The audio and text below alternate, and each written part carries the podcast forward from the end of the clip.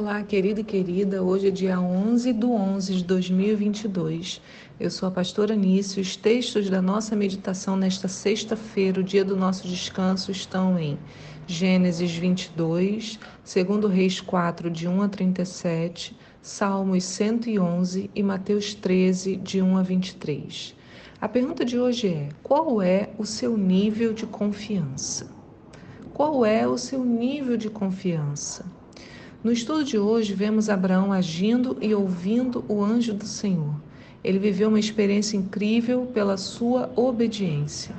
Esses dois homens, Abraão e seu filho Isaque, através do poder da parte de Deus e pela fé que expressaram através da obediência à voz do Senhor, avançaram. Eu vou te dizer uma coisa. Esse texto de Gênesis 22 faz nosso coração pulsar mais forte Ler a disponibilidade de Abraão preenche o nosso coração e nos dá um exemplo maravilhoso de relacionamento com Deus. O texto de hoje, em Gênesis 22, no verso 1, diz assim: Passados esses acontecimentos, Deus submeteu Abraão a uma prova, convocando Abraão, Abraão, ao que ele redarguiu: Eis-me aqui, Senhor. Então Deus lhe ordenou: Toma, Isaac, teu filho, teu único filho, a quem tu muito amas, e vai-te à terra de Moriá. Sacrifica-o ali como holocausto sobre um dos montes que eu te indicarei. Abraão levantou-se bem cedo, selou seu jumento e tomou consigo dois de seus servos e seu amado filho Isaque. Ele ainda rachou a lenha para o holocausto e se pôs a caminho rumo ao lugar que Deus havia mostrado. Que desafio! Olha, analisando o texto, percebemos alguns detalhes. A primeira coisa é que Deus faz um chamado nominal. Ele fala: Abraão, Abraão. E Abraão responde, em português, né? Eis-me aqui. Mas isso é do hebraico, é um termo chamado rinene. Nós vamos falar sobre ele daqui a pouquinho. Sabe, o nosso olho já enche assim de água, né? Ser chamado pelo nome, com tamanha intimidade, temos que lembrar que o nome original de Abraão era Abrão, e Abraão foi o nome que Deus deu a ele, algo íntimo, apenas entre eles dois, claro, que depois foi conhecido por todo mundo, mas era algo particular. Né? Isso nos faz pensar como o Senhor nos chama, né? Será que nós já paramos para pensar nisso? Como que qual é o nome que o Senhor me chama? Outras pessoas também responderam assim como Abraão na Bíblia, né? Em Isaías, no capítulo 6, quando Deus questiona: A quem enviarei? Quem irá por nós? Isaías respondeu: Rinene, novamente, né? Eis-me aqui. Abraão vai na direção que Deus havia mostrado a ele, o texto fala isso. Isso já é uma grande mudança da primeira vez que o Senhor falou com ele. Você lembra? Quando Deus chama Abrão, ele não diz para onde iria, apenas disse: Sai da tua terra e vá para a terra que eu te mostrarei. Isto é, ele só conheceu a terra quando se pôs a caminhar na confiança em Deus. Aqui é diferente, e isso nos ensina que há momentos em que caminhamos no escuro mesmo. Né? Deus apenas nos orienta assim: vá em frente, saia daí, vá para um lugar que eu ainda te mostrarei, coloque-se em movimento. E tem outros casos em que temos mais detalhes, como no caso de hoje, em que Abraão sabia qual era o caminho a percorrer. Mas ainda assim, ele não sabia o que aconteceria lá. Tem gente que espera que vai saber de tudo para depois obedecer. Irmãos, nem sempre é assim. Deus também testa o nosso nível de confiança. Por isso que ele fala: e Deus pôs Abraão a uma prova. Deus estava testando o nível de confiança dele. Mas por que Deus está testando as pessoas? Para nos amadurecer. Gênesis 22, no verso 4, diz: No terceiro dia, Abraão, levantando os olhos, viu de longe o lugar que Deus havia determinado. Abraão ordenou aos seus servos: Permanecei aqui com o jumento. Eu e o menino iremos até lá, adoraremos e voltaremos a vós. Então Abraão tomou a lenha do holocausto e a colocou sobre os ombros do seu filho Isaque. E ele mesmo levou as brasas para preparar o fogo e o cutelo. E enquanto caminhavam os dois juntos, Isaque chamou por seu pai, Abraão: Meu pai? Ao que replicou prontamente Abraão: Sim, meu filho. Então Isaque indagou: Eis o fogo e a lenha, mas onde está o cordeiro para o holocausto? E Abraão o assegurou: Deus proverá para si, meu filho, o cordeiro para o holocausto. E continuaram a caminhar ambos juntos. Então, Abraão tinha plena confiança de que Deus proveria todas as coisas. De longe ele viu o lugar apontado por Deus, então havia chegado o momento. Abraão caminhava confiante, tanto que respondeu aos seus servos: Permanecei aqui com o jumento. Eu e o menino iremos até lá, adoraremos e voltaremos a vós. Então Deus havia dito para Abraão ir sacrificar o seu filho. Ele fala: aquilo que tu mais amas. Abraão obedeceu, mas nunca duvidou de que o Elohim cuidaria de todas as coisas. O nosso Deus nos enche dessa fé confiante. Não caminhamos pelas coisas visíveis, mas pela palavra que vem dos céus. Queria compartilhar com vocês alguns textos e talvez você possa anotá-los, meditar sobre eles, para que o seu coração se delicie, se deleite na confiança do Senhor. Em Provérbios 3, no verso 5, diz: Confie no Senhor de todo o seu coração e não se apoie em seu próprio entendimento.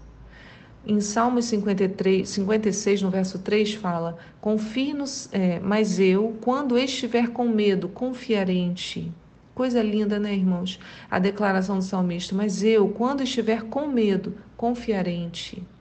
Em 1 Timóteo 4, verso 10 diz: Se trabalhamos e lutamos, é porque temos depositado a nossa esperança no Deus vivo, o Salvador de todos os homens, especialmente dos que creem. Aleluia. Né? Em Isaías 26, 3 fala: Tu, Senhor, guardarás em perfeita paz aquele cujo propósito está firme, porque em ti confia. E para terminar, o Salmo 27. Alguns confiam em cavalos, outros em carros, mas nós confiamos no nome do Senhor, o nosso Deus. Glórias sejam dadas ao Senhor. Talvez a gente precise realmente manter esses versículos diante de nós, para que o nosso coração não se abale, que a gente se lembre que a nossa confiança está no Senhor. Abraão se sentia seguro em Deus. Eu quero que você observe a segurança que Abraão transmite ao seu filho Isaac. Aquilo que ele aprendeu vai passar para frente.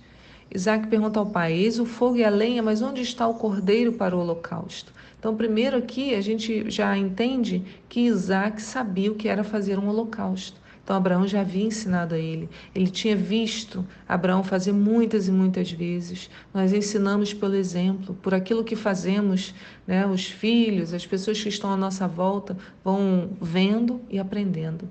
E a linda resposta de Abraão, né?